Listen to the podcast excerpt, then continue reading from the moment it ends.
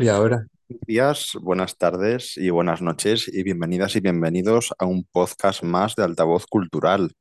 Bienvenidas y bienvenidos a la inauguración de la sexta edición de las jornadas sobre arte y cultura del escalofrío, la sexta edición ya. Hoy inauguramos esta edición tan especial con nuestro querido padrino Roberto Carrasco, Roby, para los que ya son amigos, que viene representando Dimensiones Ocultas, una editorial que nos encanta, que nos fascina y que queremos mucho en altavoz y bueno, pues que se ha hecho un hueco en nuestras vidas de forma muy natural, muy orgánica y hoy tenemos el placer de hablar con su editor jefe para poder desentrañar novedades, proyectos y lecturas que estamos compartiendo. Muy bienvenido, querido Roby. Hola Ferki, ¿cómo estás? Pues con muchas ganas de hablar contigo porque, madre mía, viene cargadito el tema. Bueno, ya ha venido cargadito hasta hoy y lo que viene por delante. Bueno, pues nada, muchas gracias por invitarme a, la- a las jornadas del escalofrío.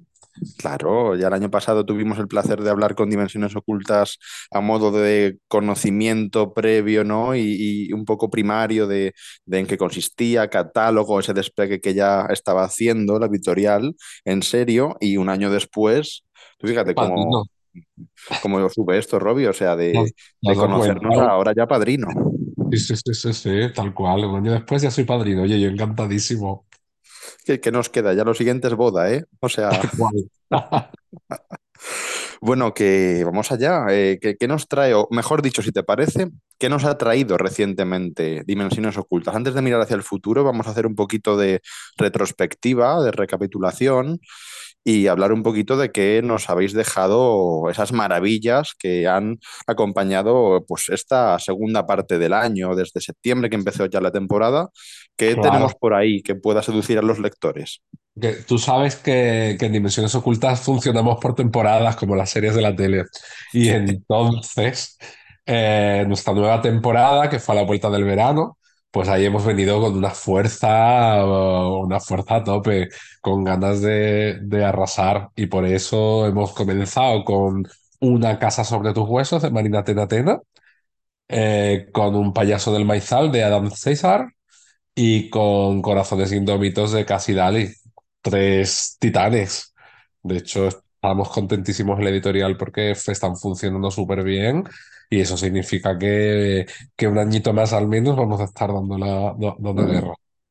Es que vaya titulazos y vaya plumas potentes ahí para incluir, porque de hecho el libro de Marina, del que hablaremos ahora con un poquito más de detenimiento, es premio Lestat. Eso es. Abrimos el premio Lestat eh, con la intención de encontrar un libro bueno, bueno, bueno.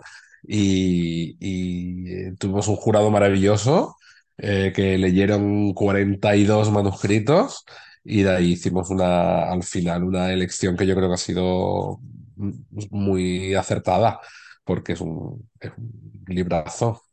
No tanto Ujú, en vale. extensión, porque es una novela corta, sino como en, ¿no? en, en contenido.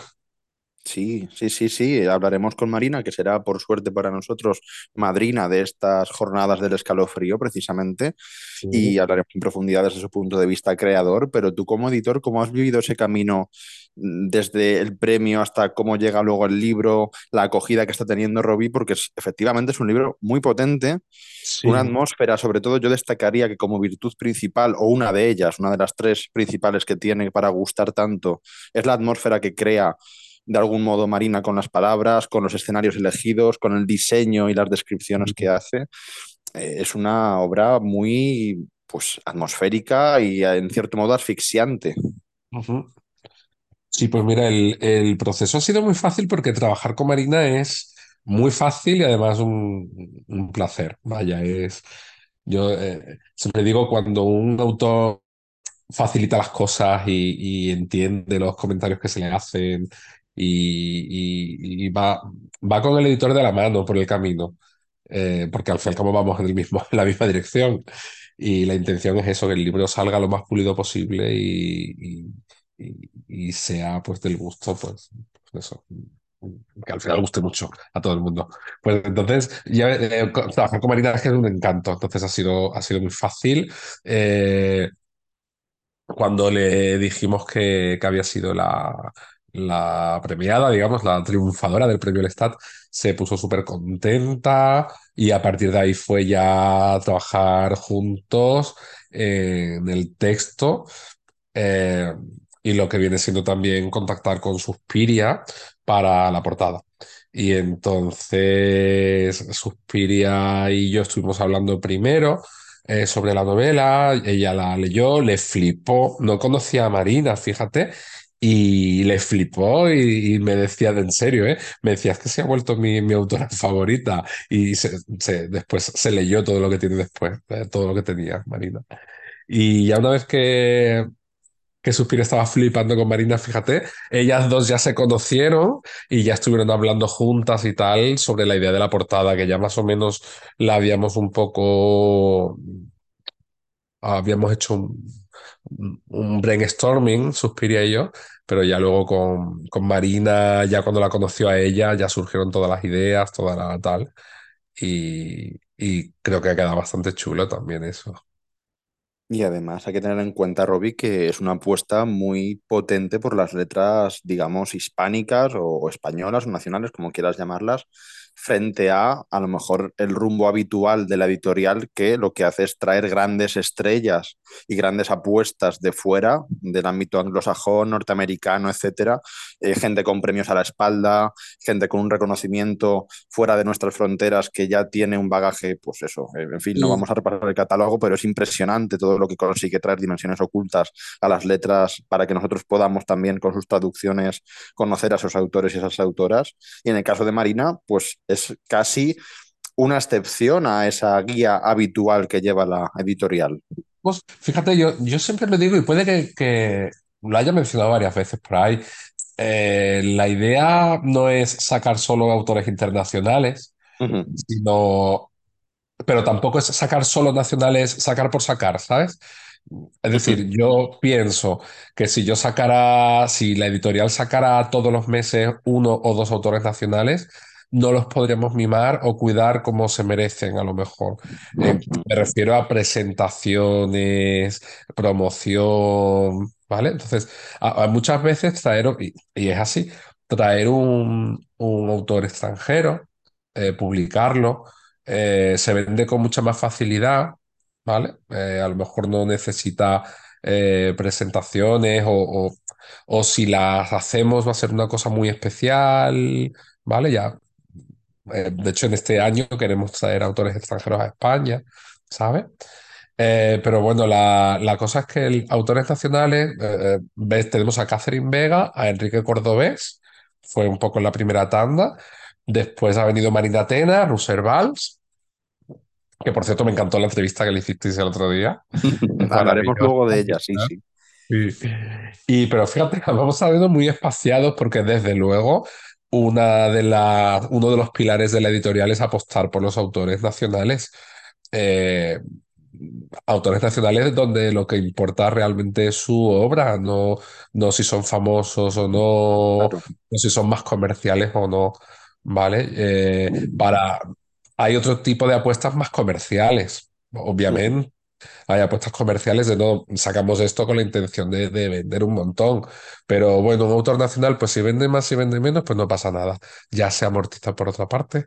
Y lo que queremos es apostar por las, por las historias y, y darle visibilidad, sobre todo a los autores nacionales de terror, que los hay muchos y muy buenos y se quedan un poco siempre como mm, a la sombra, porque una editorial más generalista a lo mejor mm, ya está claro que no va a apostar por ese tipo de, de, de historias.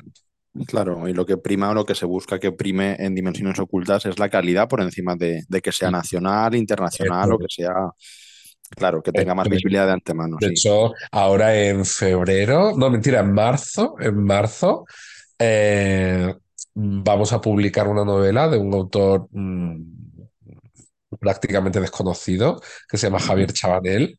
Estuvo con nosotros en la, en la fiesta del, del Premio Lestat, además, en el Big Weekend. eh, que celebramos en Madrid el mes pasado. Y, y- y su novela, eh, en serio, Ferki, lo vas a flipar. No te digo más, lo vas a flipar. A mí me llegó el manuscrito, yo decía, este chico quién es, no me suena de nada. Le- eh, leí la propuesta editorial, me pareció guay, dije, bueno, vamos a leer el manuscrito a ver qué tal. Y lo flipé. ¿Tú sabes lo que es fliparlo? De, de decir, bueno, es que está claro, ya está, lo vamos a publicar, no, no hay que consultar con nadie, vaya. Esto no se Mm, consulta, esto se publica porque lo digo yo.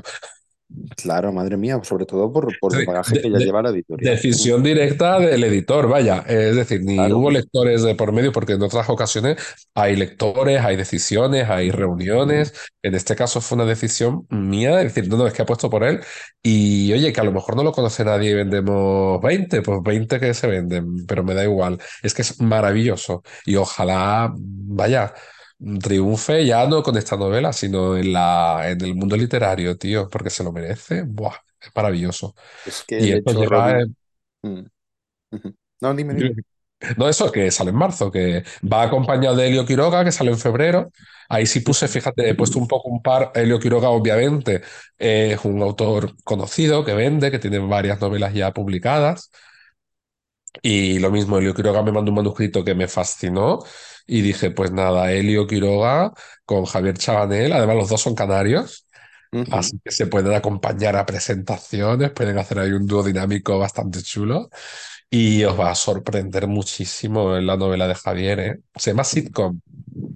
Qué bueno, qué ganas, qué ganas. Es que, claro, me lo estás vendiendo que yo ya la quiero, o sea, la- ya la necesito, me acabas de crear una Queda, necesidad porque, queda nada, queda nada. Estamos. claro, y sobre todo porque es lo que te iba a decir, creo que mm, el hecho de que a ti te, te flipe, te fascine algo tanto a estas alturas, después de haber trabajado con todo el recorrido que lleváis en la editorial, con autores tan importantes, nombres tan, tan gruesos, en fin, yo todavía tengo un grabado para siempre, creo, eh, Big Head de Edward Lee, que es que publicar eso es, es- o sea, es gigantesco y que, y que en este contexto de editorial tan potente, eh, sin ir más lejos ahora, la apuesta de Adam, eh, Sí. es que, mm, en fin, es increíble que, claro, que te sorprenda a ti o te, o te llame tanto la atención a ti algo eh, en este contexto de éxito y de, y de nombres previos tan potentes, es pues hombre, cosas es, es que, garantía. Sí, hay, hay cosas que priman sobre otras, Ferki. Mm, Ujú, Como he dicho antes. Es decir, hay hueco para lo comercial, hay hueco para la, la- pasión, hacer cosas siguiendo tu pasión, tu intuición, intuición de editor, digo yo, y, y hay hueco para eso y ya está. ¿Que sale peor económicamente a lo mejor? Bueno, pues ya se verá, a lo mejor no. Entonces, fíjate, curiosamente, eh, por ponerte un ejemplo, eh, hace un par de semanas o tres me mandaron a través de una agencia un manuscrito de una novela que lo ha petado en Estados Unidos, pero petado, y, y ya están incluso haciendo la película y tal, ¿no? fíjate tú que cualquier editorial querría que le mandaran eso, ¿no? Y, curiosamente, la, la leí. Eh, esta, eh, fíjate, no la leí solo yo, la leyeron también algunos lectores de la editorial y, y a mí no me convencía para nada, te lo juro, ¿eh? Y era esa situación de, pero estamos locos, le vamos a decir que no a una cosa que nos puede dar de comer un montón de meses. Y, y yo decía, es que no, es que este hueco, ¿sabes? A lo mejor lo va a llenar, es- va a llenar este libro un hueco de algo que a lo mejor a mí por lo menos me apasiona más y le vamos a decir que no porque no tenemos hueco. Es decir, que eso es otra. También hay que tener en cuenta que, que tenemos un, el tiempo, los recursos, todo es limitado. Yo no, y, a- y también es bueno para la editorial no sacar siete libros al mes. Claro, claro, claro, totalmente. Que cada uno claro, tenga su espacio y, claro, y cada libro tiene, luego su... Mm, eso es, cada libro tiene que tener su espacio, tiene que tener su hueco, tiene que respirar, tiene que promocionarse. Y no puede ser publicar siete al mes para que se olviden en cuestión de 24 horas. claro. Y, y Y entonces, además, sobre todo, el, el no crearle, yo creo, como tú bien estás diciendo, Robbie, entre líneas, una competencia en cierto modo casi desleal a- al propio compañero de editorial. Claro, sí, sí, sí, sí, sí, tal cual. Claro, Y entonces, fíjate que al final hablé con el agente y rechacé la novela y el agente como que se quedó un poco como diciendo, pero tú lo has visto, además me mandó un pantallazo de, tú lo has visto que precisamente hoy es como número 5 de lo más vendido en Amazon en Estados Unidos. Y le dije, sí, sí, lo he visto, pero por ahora no lo vamos a meter, vaya. pues yo Qué te digo, bueno. Prefiero meter a, a un Javier Chabanel con su novela. Es que la novela, es que, es que mira, lo digo y se me llena la boca, es que me encanta. Qué maravilla, Robbie, qué ganas, de verdad. Eh, como- bueno, y, y seguimos con este repaso. Si te parece, nos paramos un poquito en algunas cuestiones que quería yo destacar, más allá de, de como hemos hablado ya de la obra de Marina, que tendremos ocasión de profundizar más con ella. Em, también eh, quería preguntarte por si es cierto que Frendo viene a por nosotros. Ah, ah, bueno, Frendo ya está. Frendo ya es más español que la tortilla de patatas. Frendo está aquí ya a tope. Lo estamos flipando también con Frendo, porque eh, fíjate, eh, Frendo, un payaso del maizal, eh, es también un, un arrebato de pasión. Es decir, yo a Adam lo conocí hace año y medio. eh, creo que estaba recién empezando la editorial, pues puede que casi dos años. Y bueno, eh, él no era, decir, no, ahora es que lo ha petado en Estados Unidos y cada cosa que hace lo peta. Él no lo había petado todavía, pero a mí me, me apasionaba lo que hace en general, ya no solo Frendo, sino todo. Es que Adam es un, es una estrella. Hay, hay autores que, que son, trascienden, eh, ¿sabes? Eh, como, y Adam es así. Y entonces Yo tenía claro que quería sacar un payaso del maizal, cuando todavía ni siquiera había vendido un montón, todavía porque tardó en arrancar bastante. Eh, no tenía segunda parte, es decir, eh, y entonces eh, fue un rato de pasión. Curiosamente, quizás también por eso me fue mucho más fácil conseguir los derechos, ¿sabes? Ficharlo. Y después cuando lo petó, pues ya me quedé flipando, ¿no? Como, ¿qué ha pasado aquí? Eh, Ujú. vino la segunda parte, que de hecho ya, ya estamos trabajando en ella para, para publicarla en junio del año que viene.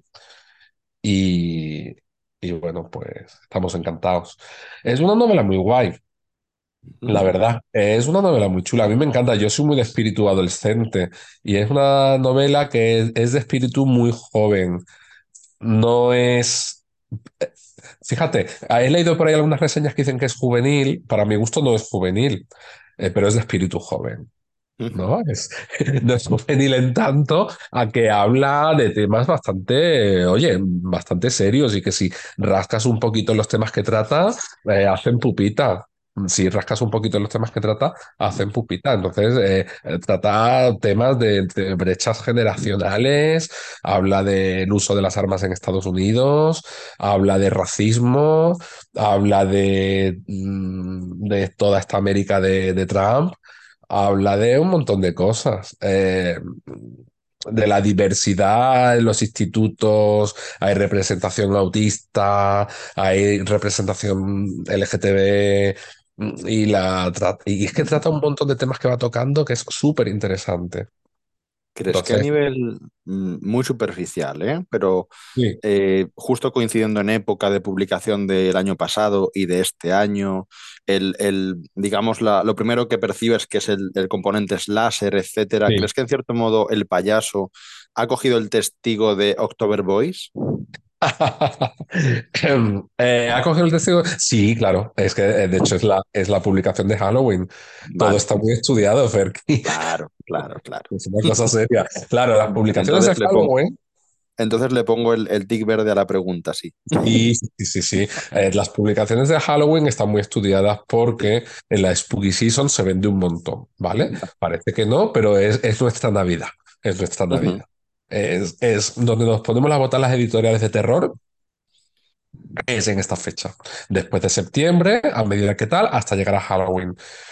Entonces, la, la elección de los títulos para, para octubre es, es fundamental. Entonces, October Boys fue muy premeditado, no solo por la cosa del título, sino porque obviamente es un libro de Halloween, es un, ya, ya es un clásico de Halloween. Sí, sí, De sí. hecho, eh, ya agotamos por completo la, primera edición eh, la agotamos por completo y, y justo pues eh, si no llega hoy, llega mañana la segunda, que ya estamos esperándola. Entonces, porque además hay bastante demanda de librerías, de, de todo, entonces hay que sacar más. Ujú, ujú. Y es maravilloso, es maravilloso porque Adam Millar, el- fíjate, los dos se llaman Adam, pero este es Adam Sí. Millar, en su pa- como, no es profeta en su tierra, es, es el- él es de Gran Bretaña Y allí, digamos, no tiene una gran acogida sus libros, está, es un autor y bueno, pues vende pues lo que venda, pero no es tal, ¿no? Y entonces, cosas de la vida, yo leí October Boys justo porque soy muy de leer ese tipo de novelas por Halloween. Y me gustó mucho en su momento y lo típico de, ay, si algún día monto una editorial, esta la publicaré. Y, coincidió, ¿no? Lo flipó en colores, ¿no? Y, ya te digo, y entonces Un payaso en el maizal este año también ha sido premeditado por lo mismo para Halloween. Teníamos firmado eh, desde hacía un montón el libro, pero yo quería que fuera justo octubre de este año. Y el, el próximo Halloween tenemos otro fichaje súper chulo para el Spooky Season, que si quieres te lo digo ya. Yo por mí estás en tu casa, Robbie. Sí, pues, pues yo, si quieres, es, es un título que ya hemos anunciado, lo anunciamos en el Big Weekend, es de una autora española además, que se llama J.V. Gatch, no sé si te suena. Ella se llama Jules en la realidad. JV es un nombre de... Eh, Jules es, es una autora que, fíjate, es, ella es española, ¿vale? De hecho, la conocí este verano en persona, eh, que fui de vacaciones a Asturias y ella estaba allí y, no, y nos tomamos un, un- Dos veces quedamos, una para comer y otra para comernos un helado, para tomarnos un helado. Bueno, pues la cosa es que ella escribe en inglés, porque en España no encontraba su hueco y de repente sí lo empezó a encontrar en Estados Unidos. Empezó a publicar en revistas, relatos, en antologías, hasta que firmó con una editorial buena para publicar su novela. Eh, es una novela que se llama Epiphany, eh, la que publica en Estados Unidos, sale el 9 de diciembre en Estados Unidos y, y lo va a petar. Ella es de la Horror Writer Association, donde Cintia Pelayo, toda esta gente, es decir, lo va a petar. Eh, y Jules me hizo propuesta editorial para publicar o Epiphany o una que se llama Spooky Lovers. Ya solo por el título, ¿cuál crees que cogí yo? Porque Epiphany es muy seria. Epiphany es un terror psicológico así, ¿no? Mm, Tú sabes. Es, es guay, pero es demasiado seria quizás para dimensiones.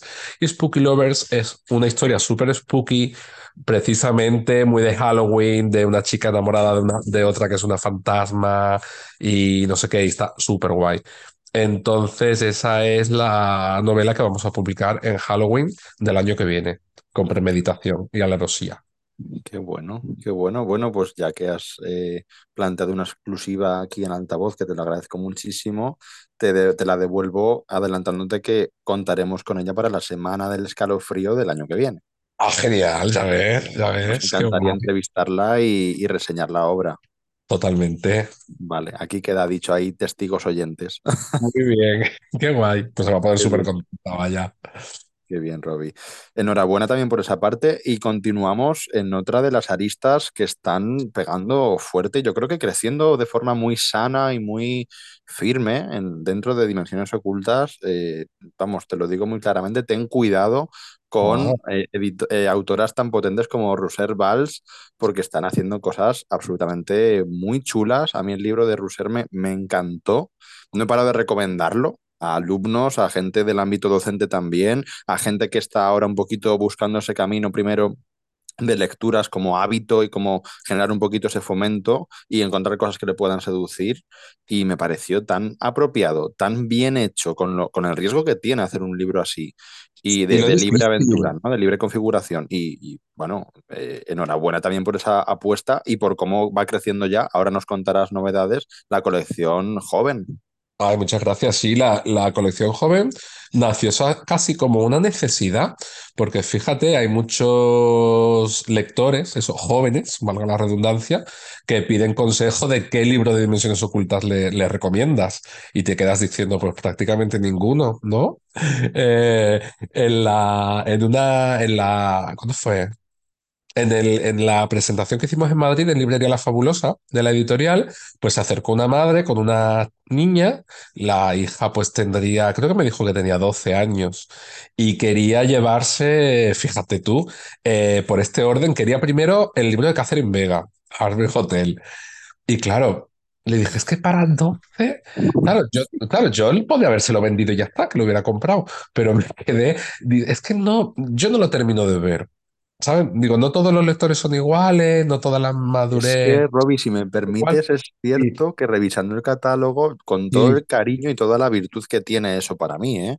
Pero sí, el de Catherine es precisamente un atractivo brutal para casi todos los públicos de antemano. sí, sí, sí, sí, sí, claro, pero de repente me vi un poco diciendo, es que no se lo puedo recomendar a una niña de 12 porque quieras que no, tiene ciertas escenas, ciertas cosas que, Sí, que tal, ¿no? Entonces, eh, pero es muy atractivo, claro. Pero la, la, la madre dijo, bueno, tal, entonces otro. Y entonces eh, le recomendé Sé lo que hicisteis el último verano, que quizás sí es para lectores de esa, de esa edad. Y la niña dijo que no, que quería Big Head. Entonces, sí, sí, sí. Y ahí ya me puse malo y dije, no, no, Big Head, no. Y dije, no. Y, me, y dijo la madre, cuando seas un poquito más mayor. Y dijo, no, más mayor, no, nunca. Fue así tal cual, ¿eh? Y bueno, pues la, la idea es, la idea es como, ay, necesitamos una editorial, un sello que sí, que por ejemplo, yo siempre he leído terror, siempre me ha encantado el terror, y, pero claro, es lo típico, yo empecé a leer Stephen King, yo creo que como todos los que nos gusta el terror. Mm, Y Stephen King, sí. claro, muchas veces mm, mm, no es para todos los públicos, ya no solo por el contenido, sino por la forma. Se hace como muy aburrido, muy pesado. Yo recuerdo eh, el- un libro de relatos de Stephen King que se llama Historias Fantásticas, que es de Mm, cuentos cortos, eh, con 13 o 14 años, leerme dos o tres cuentos y abandonarlo, ¿eh? Porque es que me aburría y no tenía muy claro muchas cosas, la verdad. Y es un libro que, que nunca me, vamos, después ya lo terminé con la edad pero en aquel momento, fíjate, leí dos o tres cuentos y no me gustó nada. Y es como, claro, ahora lo pienso, obvio, es que no eran para mí, no eran para mí. mm. Entonces, eh, estuve dándole muchas vueltas a- al sello. Eh, teníamos ahí un par de ideas en, entre manos de o un sello de, de novela corta, relatos de autores nacionales, más que nada porque nos envían muchísimo eh, antología de relatos de autores nacionales. Y siempre hay como ese, como ese prejuicio de no, antologías no, y si son autores nacionales menos, ¿no? Y dije, mira, pues vamos a crear un sello solo para eso. Pero luego estaba también la posibilidad del sello joven y, y casi que a mí, que soy muy joven de espíritu, me atraía más. Y al final fue como prefiero abrir el sello joven para que entren todos esos libros que a mí me hubiera gustado leer con 12 10 11 12 13 años. Sí, sí, muy de acuerdo. Mm, Además, te felicito personalmente por la apuesta porque desde fuera y como mero lector y consumidor, sin tener tampoco una visión lógicamente editorial, etcétera, sí que creo que el espacio generado era mucho más aprovechable en esta apuesta del sello de Dimensiones Ocultas Joven que en el ámbito de las antologías nacionales, etcétera, porque sí que creo que ya hay ciertas editoriales que han abierto esa vía, que les va bien y que tienen Claro, cierta visibilidad, pero creo que también eh, siento eh, que, que es una vía muy interesante con, con gente buenísima, pero que está un poco sobreexplotada en algunos términos. Entonces, creo que el hecho de que haya más editoriales o muchas más editoriales eh, publicando de forma además muy medida dentro de una colección propia, etcétera, ese tipo de literatura de terror, sí que creo que es eh, menos atractivo para mí como lector, digo, que lo encuentro en otros sitios y también ya los tengo ubicados y si necesito ese tipo de lectura voy a otro sitio, pero sin embargo no tenía ese hueco que habéis llenado con, con Dimensiones Ocultas Joven. A mí también me faltaba. sí, sí, sí, es tal cual, es tal cual. Sí, tal como dices. Sí. Y, claro, despega con, con la obra de Rousser, que, que es una "Mm". chulada. mira, es, es muy curioso porque eh, Vamos a ver, eh, empezamos a recibir manuscritos para joven y bueno, pues vas leyendo, vas viendo, vas intentando montar un poco cómo va a ser la, el sello, ¿no? Y, y el de Russell fue muy curioso porque me, en cuanto llegó, fue como, ha- hay cosas que, que vienen como con, con estrella, ¿no? De repente llegan y, y sabes que sí. De repente llegó su propuesta, su tal, y de repente era como, me da a mí que sí, que va a ser este, ¿eh? Fíjate. Eh, Yo ya lo tenía la intuición, de fue como me da a mí que sí, que va a ser este. Y luego, obviamente, después de leer muchos y tal, eh, y hacer una criba y elegir muy bien, pues fue el, el primer seleccionado y, y la verdad que muy contentos, muy contentos con ella, que también es un, vamos, un gustazo trabajar con ella, es encantadora. Con la obra, mm, eh, eh, con todo, cómo está funcionando, lo que tú dices, está muy interesado pues, en colegios, en, no sé, eh, muy guay. Mm, mm, Esos primeros sé. lectores jóvenes, sí, sí. Sí, sí, sí. Así que está. es- Yo por lo menos estoy muy, muy contento con, con cómo ha comenzado el sello joven. Y fíjate, es, es el primer título. Eh, fíjate cuando vaya esto avanzando, porque ya en, en enero sacamos. eh, es decir, va a ir más pausado que el sello principal, que es. Paperback, que vamos prácticamente al libro por mes. Pero eh, este va a ir más pausado, pero va a ir muy guay, creo yo. En enero sacamos el próximo. que es Los niños perdidos de June Lake, de Laura Prescott, que es una autora de Valencia, a pesar del nombre es de Valencia. uy, uy, qué pintaza, ¿no? Y que- bueno, es, es, un, es que es muy guay. Es una especie de Freddy Krueger para, para eso, para, para los lectores que no tienen edad todavía para ver esas películas. Uy, uy, qué pinta eso, Robbie, madre mía, más autora Mm. también nacional. Una Sí, sí, duda que me surge, mm, ya que estamos hablando de un poco de, de la idea global de la editorial y, y cómo vamos un poco troceando secciones y, y- y propuestas concretas, em, con todo, con toda la buena fe, desde luego, ¿eh? Sí, Pero puede ser que a lo mejor precisamente Dimensiones Ocultas joven sí que tenga un mayor recorrido de autores o autoras, en este caso, nacionales frente a la, a la gran colección detrás. Lo digo también porque hablamos antes de no hacer una colección propia de antologías, etcétera, de autores nacionales, ni tampoco tener por qué forzar una publicación por el mero hecho de que sean letras nacionales, pero aquí es cierto que está despegando con nombres nacionales muy Sí, total, totalmente, totalmente. Mira, te digo, eh, la prioridad de Dimensiones Ocultas Joven son los autores nacionales, eso está claro. Más que nada porque los hay, los hay muy buenos. Y, y, por ejemplo, te lo digo así de claro, hay confianza. Con la, con una de las agencias con las que yo trabajo, que es una agencia americana que se llama D&T, pues D&T me mandó un montón de manuscritos, esos juveniles, porque ellos pues también tienen una editorial con un sello juvenil similar, ¿no? Que se llama algo así como Little Gremlins.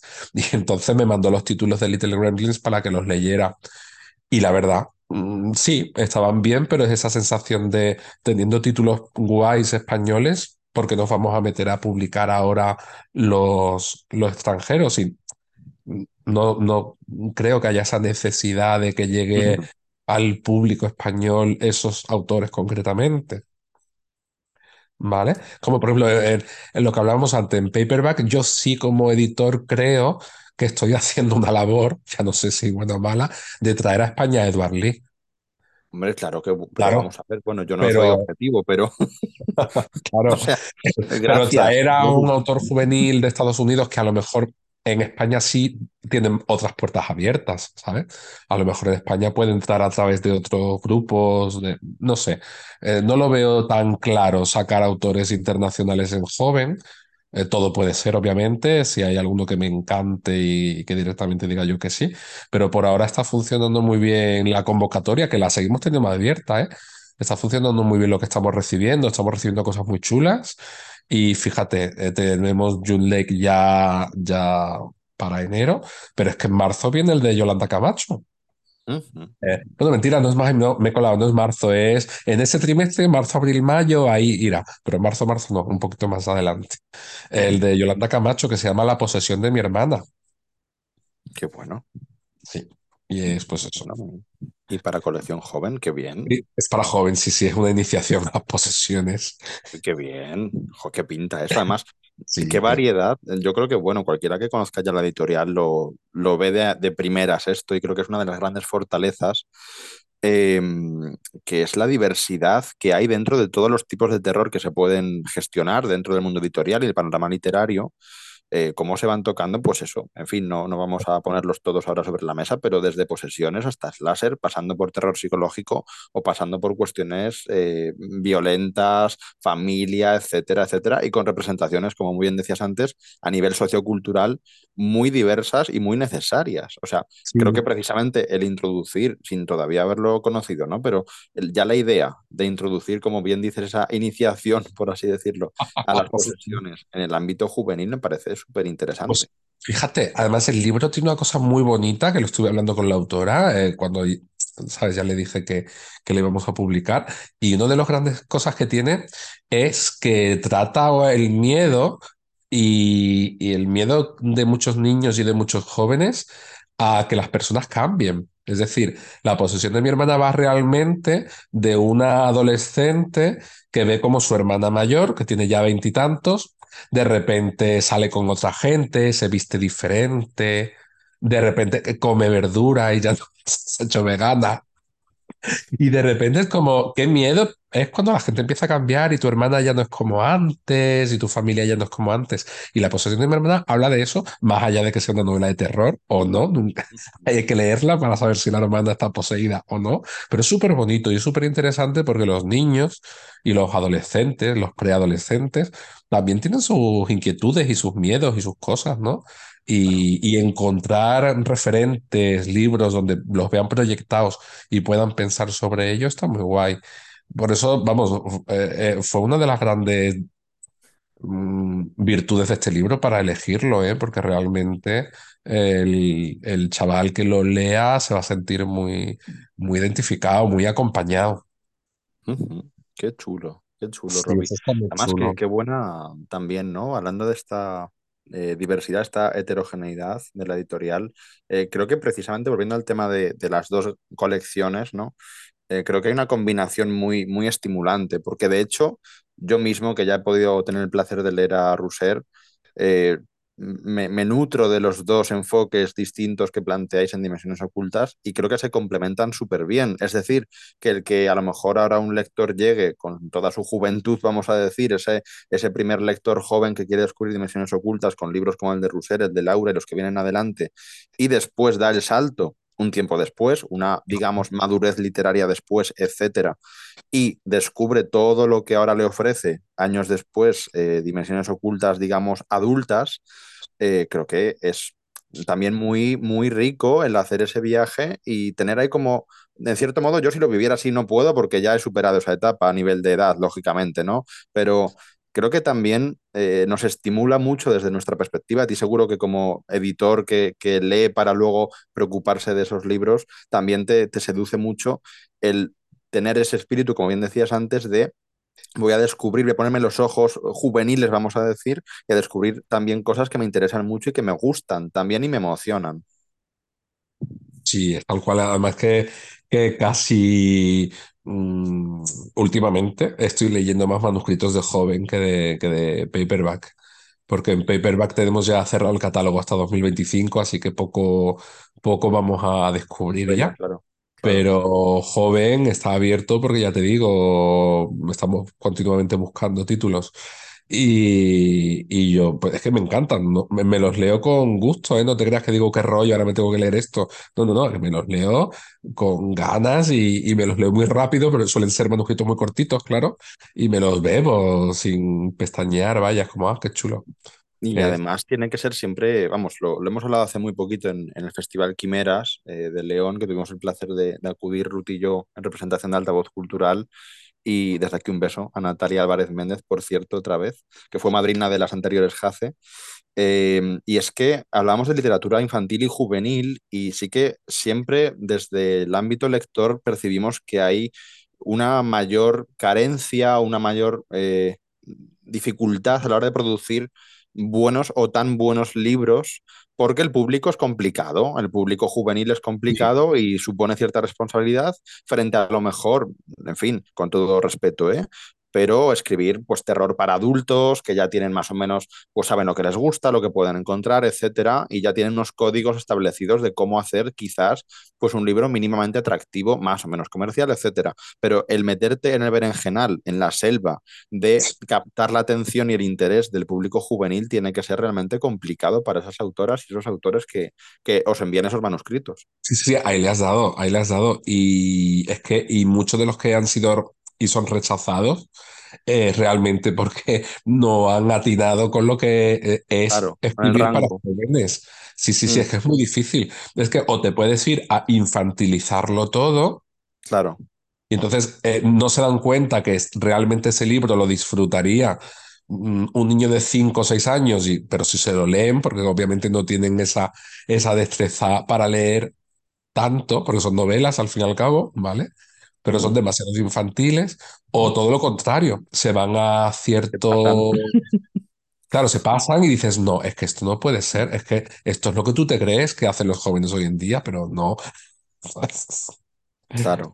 Eh, no, pues eso, entonces es difícil, es difícil. Para los autores es difícil, pero bueno, eh, me están atinando, están atinando. Poco a poco. Es complicado, claro. Es complicado ajustar ese, ese target así medido en edad y en todo, ¿no? Pero eh, precisamente me surge una cuestión, Robbie, tú que, precisamente filtras los manuscritos, los, te, peleas con ellos y le sacas lo, mejor que puedan tener. Em, ¿Sientes que mm, a veces todavía a lo mejor no ha ocurrido con estas, estas propuestas de título que vienen en adelante y con el libro que ya ha salido de Rousser, pero sí que quizás te haya surgido leyendo manuscritos el hecho de, jope, si le tocara esto sería perfecto, pero si lo toco al mismo tiempo me lo estoy cargando, ¿sabes? El, querer, bueno, el querer adaptar una, una muy buena idea al público y que eso sea realmente complicado, quizás, claro, pero, mm, pero claro, es que eso ya es mm, decirle al autor que escriba una novela Claro, nueva. ¿Sabes lo que te digo? exacto. Es como, Sí, sí. eh, le pasó a David Irons. David Irons tiene una novela muy chula que se llama Polybius y por aquel entonces él tenía un agente y ya esto, Polybius es muy gore, es para más de 18, vaya. Y el agente le dijo que como lo que hoy en día se, se estila más es el young adult y tal, que le rebajara, ¿no? Que le rebajara, que le quitara toda la sangre, todo el gore, todo el sexo y que escribiera una novela nueva. Entonces, al final es como, es que ya es otro libro que me estás pidiendo. Claro, Pues claro. si no te gusta, recházamelo y punto. Hombre, yo trabajo mucho con los autores. Eh, De hecho, nuestro proceso de edición es muy largo. Es decir, eh, ahora la novela que vamos a publicar en enero, hemos estado casi un año con ella. Entonces, trabajamos muchísimo de la mano del autor, cambiando lo que hay que cambiar, recortando lo que hay que recortar. Pero lo que no hacemos, desde luego, es aceptar un manuscrito para luego cambiarlo al 100%. Claro. Para eso se rechaza y punto. Entonces, con el joven, pues obviamente todas las correcciones, todos los consejos, todas las ideas las hablamos con, con las autoras, en este caso, pero ya te digo, ajustarlo de una manera muy radical para llevarlo a nuestro terreno, tampoco lo veo justo por, no sé, por el, por el, la obra en sí mismo, ¿no? Eh, Sería cambiar por completo la obra, no sé. Sí, sí, sí. Sí, muy de acuerdo. Ese riesgo es, claro, es tremendo porque ya estás pidiendo. Es como, oye, sí, me gusta, pero entonces empiezas a cambiar. Esto no, esto no, esto no, esto no. Al final dices, creo que te cargas la obra y a la autora, vaya, la autora se quedaría diciendo, pero entonces. No, gracias a Dios, mira, de, ten cuidado, la, la, obra- la corrección eh, se ha hecho ahí a fondo, la hace Cristóbal. Y la edición, creo que a Rousseff luego le pasamos un informe con cambios, con ideas y tal, y ella es un encanto, lo aceptó todo, lo entendió todo y sobre todo un poco para, para llevarlo eso a un terreno más de, de- en este caso quizás de, de joven, no a nivel de contenido, sino a nivel de lenguaje y tal, porque eso es otra. Eh, a veces escribimos y estamos pensando en, en un lector más adulto lingüísticamente. Y realmente hay lectores que no han llegado a cierta madurez y a lo mejor no entienden frases muy largas o no entienden ciertos verbos. Eso es así. mm. Entonces hay que, hay que tener mucho cuidado con eso. No, Sí, sí, sí, sí, tal cual. Y ¿qué, qué te además es a cierto que. que tú te dedicas a, ¿no? a, la lingüística. Sí, eh, cosas. sí, sí, sí, justo y yo por eso destaco la, el muy buen hacer que ha tenido Russer y que ha tenido también de fondo la editorial Sí, en cómo está escrito precisamente. Creo claro, que es accesible para todos y además es entretenido, por supuesto. Y además, eh, yo como lector más mayor, vamos a decir, frente al, al público juvenil, no siento lo que tú decías antes, ni que sea infantiloide, ni que sea mm, simple o simplón, para que, para remarcarlo más, Sí, o, ¿sabes? No, no, o sea, me, me trata con la suficiente inteligencia, pero también con ese cuidado. Ahí va, yo con Rousset eh, estoy muy contento por eso, porque eh, de repente encontré un manuscrito donde no era infantil, no Ujú, trata a los niños como, como tontos, eh, da miedo porque tiene momentos de decir, uy, esto, esto, yo voy señalando lo que, esto va, esto va a dar miedo, aquí van a, a asustarse, pero no es un, no hay nada que tú digas es para mayores de edad o, o para mayores de cierto, está muy bien medido todo, yo creo que está muy guay. Eh. También una cosa que hace Rousset que me encanta son las referencias. Todas las referencias y guiños que hace son realmente para lectores de hoy en día, porque recibo muchos manuscritos que las referencias y guiños son para los niños que fuimos, ¿no? Que, en el caso del niño que fue el autor. Y claro, de, re- de repente libros donde hacen referencias de los Goonies, pues me llegan 17 al día. Y claro, y de repente los Goonies, Indiana Jones y tal. Sí, que son cosas bastante atemporales, pero a lo mejor Sí, pueden, en una pueden clase suponer. Sí, en una clase de 20 25 niños tú preguntas cuántos conocen los Goonies, levantan las manos dos.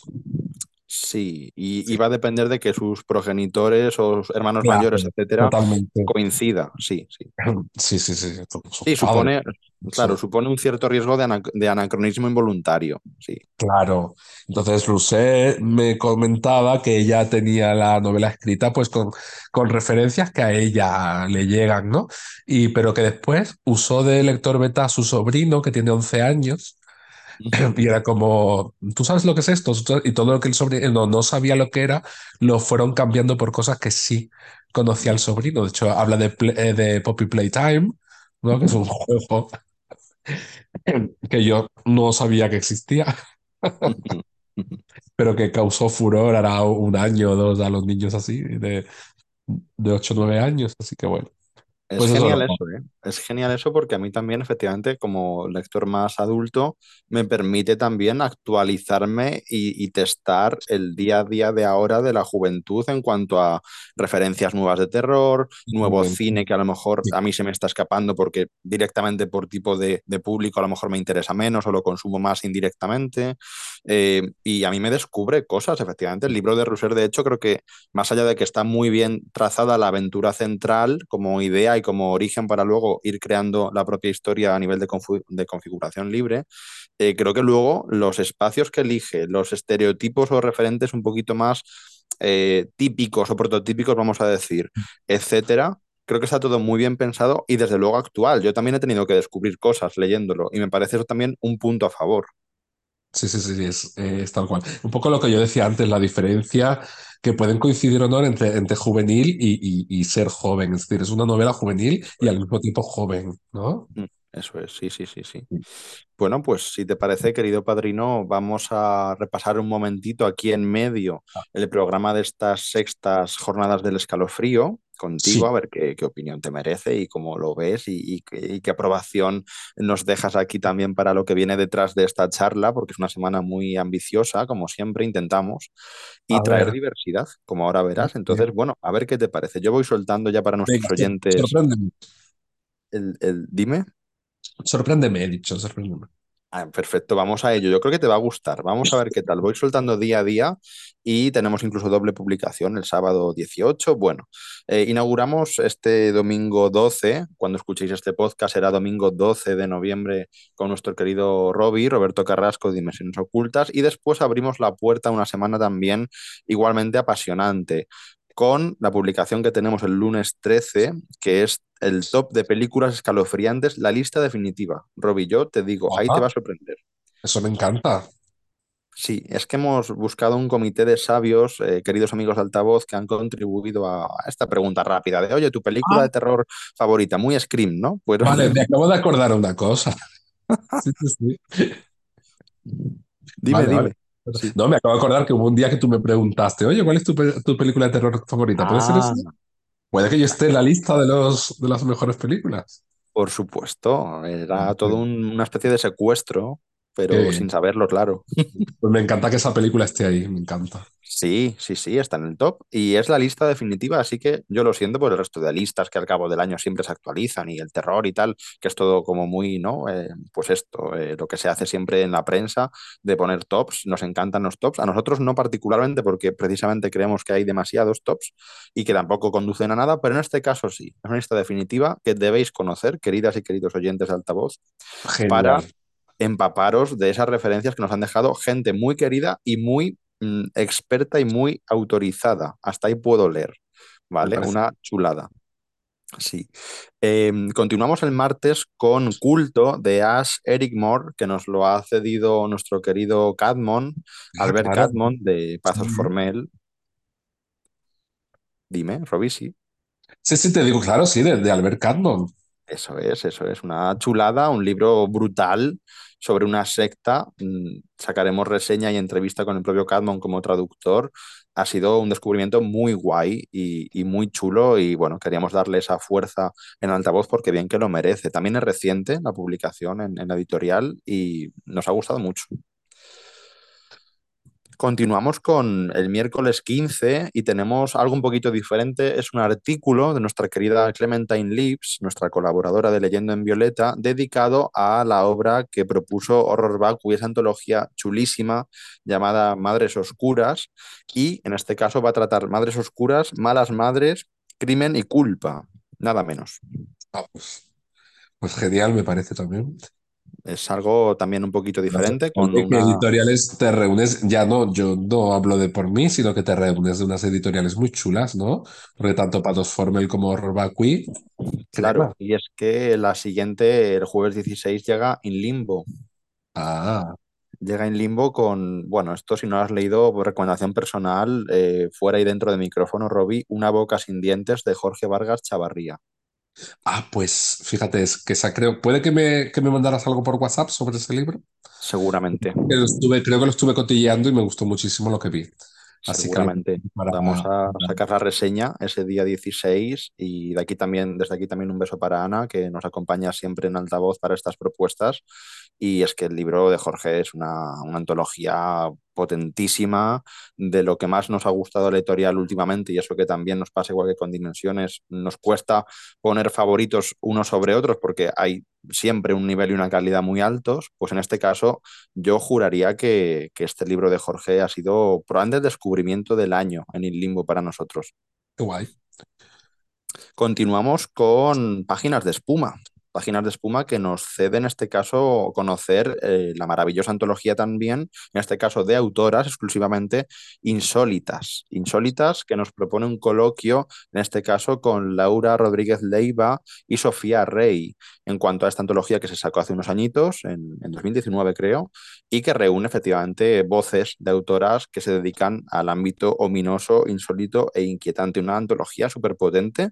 La ha introducido Ruth como una lectura, digamos, más transversal de todos los relatos, una introducción global, y luego hay un coloquio chulísimo. Desde aquí también un abrazo para Laura y para Sofía, que han sido muy generosas eh, participando en esto.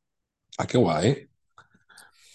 Y bueno, si no las conocéis, por cierto, ellas por sí mismas como autoras, al margen de la antología, son espectaculares. Y aquí han hecho un trabajo de, de combinación de esto que a veces eh, tú sabes que vas a colaborar con alguien, no lo conoces como para trabajar directamente con esa persona, pero el resultado es genial, ¿no? Entonces, en este caso ha salido así. Es un pequeño tesoro esa, esa publicación el día 17, viernes.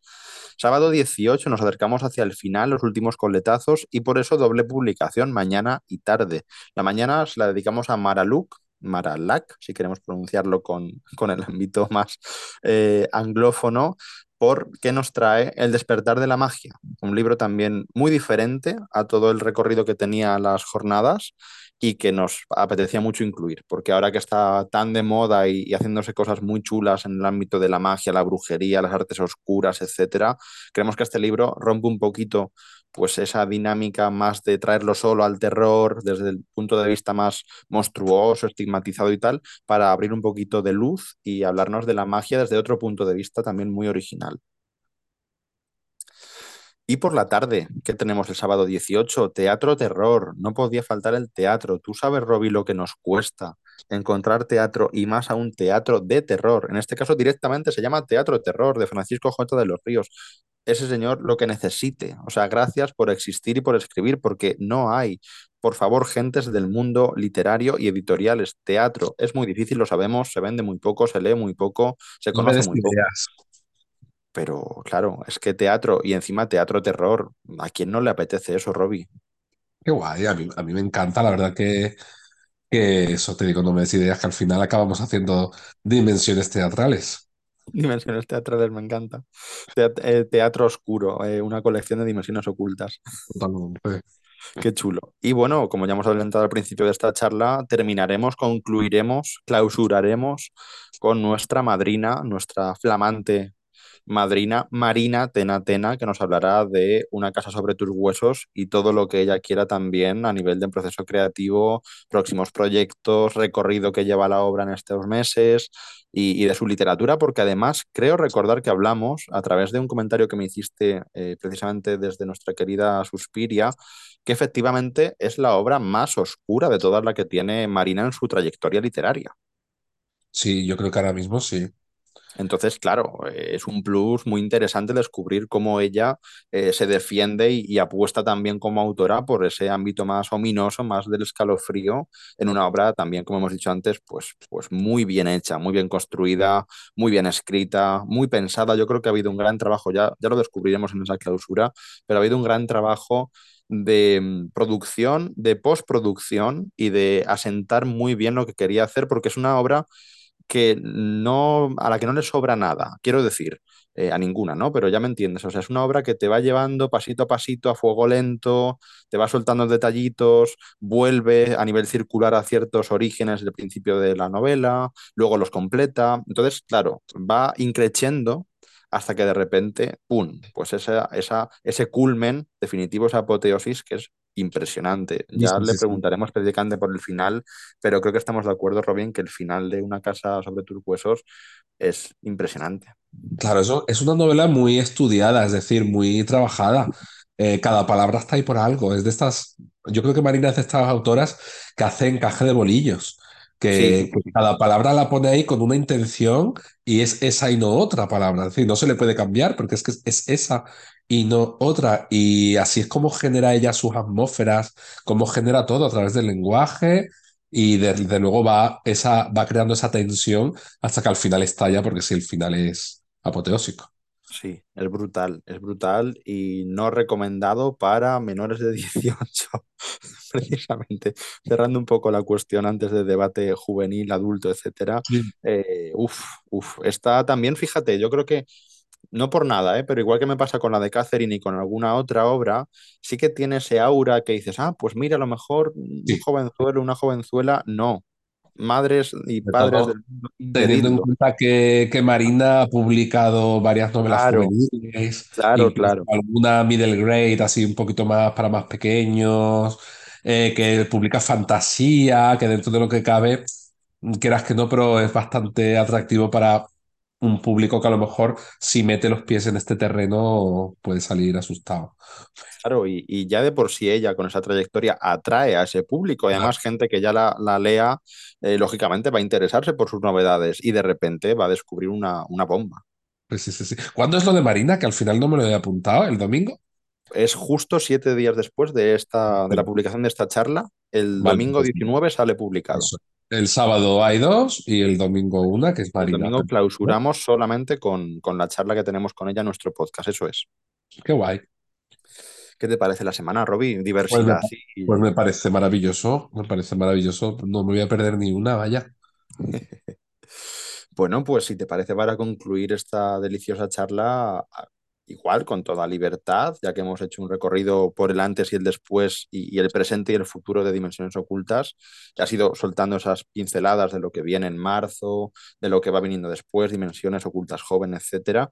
Si quieres, como ya es de dominio público la- el catálogo que viene por delante y quieres hacer un breve repaso, aunque sea por encima de lo que nos trae la editorial a partir de enero 2024. mm, es, pues es un montón, pero yo te voy diciendo, mira, tenemos en enero Cabezales Sucios de Aaron Trice, Ujú, en febrero Efecto Túnel de Elio Quiroga, en marzo Sitcom de Javier Chabanel. Y en marzo posiblemente, si, si, si seguimos el, el, el esquema tal como lo tenemos, si no marzo, pues abril, empezamos un nuevo sello, de eso no hemos hablado. ¿Para qué? Claro, ahora, ahora necesitamos otra hora para hablar del nuevo sello. yo la tengo, si tú la tienes, la tenemos. Pues es, es un nuevo sello que se llama Dimensiones Ocultas Cult Series, eh, que van a ser unas, unas novelas del formato de joven, es decir, de 12 por 19, eh, pero fíjate, en este caso sí que está orientado a, por una parte, autores internacionales que son, que han debutado, han debutado con, con una novela que no son todavía grandes autores a, eh, a nivel de popularidad, ¿vale? Pero que sí creemos que se puede apostar por ellos porque en el futuro van a ser de culto, Ajá. ¿Vale? Y por otra parte, vamos a aprovechar también la colección para aquellas novelas que no eran de culto cuando las lanzamos, pero que con el tiempo sí se han hecho de culto, como por ejemplo Las cuchillas de mi cabeza. Las Ah, cuchillas de mi cabeza eh, es un libro bastante desconocido en inglés, pero eh, aquí hemos vendido todo, todo, todo, todo y más. Y entonces gracias a eso decimos, mira, pues vamos a sacar la, en la colección Cult para quien no lo haya pillado todavía o lo quiera tener en los dos formatos, pues se lo pueda, lo pueda leer. Obviamente son libros más económicos y más un poco accesibles a todo el mundo. Pues comenzamos en marzo con una novelita muy chula, que es un autor que a mí desde que lo leí me fascinó, que se llama Warren Wagner. Eh, la novela se llama El único lugar seguro que nos queda es la oscuridad. Y es que es buenísima, es maravillosa, la leí. Es lo típico de, bueno, una apuesta grande, tú sabes, a gran escala. Quizás es muy arriesgado porque es una novela muy arriesgada. De hecho, va de un, de un apocalipsis zombie en el que los únicos inmunes son los seropositivos. Entonces, la novela es fascinante, pero es muy arriesgada.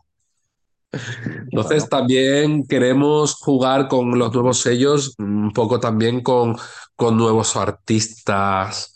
Por ejemplo, eh, tenemos claro que la marca de Dimensiones Ocultas Paperback es Suspiria. Eh, pero fíjate, la joven hemos descubierto a Jack Vines, ¿no? Y pues queremos aprovechar también nuevos sellos para, para descubrir a nuevos artistas que tengan su propia personalidad, las portadas. Entonces ah, ahí estamos. Eso será en marzo. Y luego ya después va, va todo un montón de cosas muy potentes. Viene El payaso del maizal 2. Viene la novela de Richard Chismar. Eh, Richard Chismar es el autor de... El autor este que te iba a decir, eh, se me ha ido. El editor de Cemetery Dance, la editorial que publica Stephen King en Estados Unidos. Pues él también escribe y tiene una novela que es un bombazo, eh, que se llama La caza del hombre del saco. Y, y buah, me lo va, lo está petando en Estados Unidos y aquí os va a encantar. ¿Y qué más tenemos? Eh, tenemos también, buah, ahora mismo se me ha ido, la otra que tenemos antes de irnos en verano es, ah, bueno, la de Sherlock Holmes y los sirvientes del mal, que es una novela de Sherlock Holmes que mezcla el mundo de Conan Doyle con el mundo de Clive Barker. De manera que Sherlock Holmes investiga una extraña caja que encuentra y de repente la caja se abre y salen cosas. ¿Cómo te quedas? Que me quedo que me apetece todo mucho y me sorprende. digo que se ha quedado muerto, digo que Ferky se ha quedado muerto. No, no, es que estaba pensando, claro, fíjate, he, he, mm, tenido el shock primero de la segunda parte del payaso, que yo sé que me apetece mucho de antemano, Ajá. pero luego lo de la nueva colección y luego ya eh, rematar todo ese recorrido con lo de Sherlock Holmes, eso ya, ya ahí me ha, me ha el destrozado. de, el de Sherlock lo está traduciendo Luis Puena, que tradujo Las cuchillas de mi cabeza. Y a Luis yo es que lo conozco y sé que es el mayor fan que hay en el mundo y el mayor experto que hay en el mundo de Sherlock Holmes. Y como lo sé, era como mm, el día que yo publique esta novela, no puede ser otra persona que Luis traduciéndola, de manera que Luis eh, eh, lo está flipando eh, eh, con la traducción del libro porque fue un regalo que yo quería hacerle también a él. Qué locura, Robbie. Qué locura. Enhorabuena. O Ah, enhorabuena por todo y, y gracias por compartirlo aquí, porque creo que es el broche ideal a esta charla de inauguración de las jornadas del escalofrío. Y poco más que añadir, que, que por nada, favor, oye, oyentes, gracias a ti por invitarme siempre a Altavoz Cultural y por tratarnos tan bien es un siempre. gran placer y, y de verdad que nuestras y nuestros oyentes, corred a, a acudir a descubrir dimensiones ocultas si no lo habéis hecho ya y sobre todo a tomar buena nota en la agenda de lo que viene por delante porque es apasionante. Bueno, querido, pues eh, nada más que añadir. Las gracias de nuevo y, y el placer por delante de esta charla y, y que te deseamos todo el éxito del mundo. A ti, cuando quieras, tú cuenta conmigo, cuando quieras, cuando sea, que me tienes aquí de fiel, de fiel colaborador y oyente, las dos cosas. Muchas gracias, querido. Y compartid los demás, por favor, esa comunidad maravillosa que tenemos en Altavoz. Compartid el podcast, descubrid, insisto, la editorial de Dimensiones Ocultas, leedla, disfrutadla muchísimo, descubrid a Robbie, que es un tipo genial, además de un magnífico editor. Y a partir de aquí, pues el terror que nos asista siempre y que nos provoque el escalofrío que necesitamos en la vida. Un abrazo muy fuerte. A ti, chao.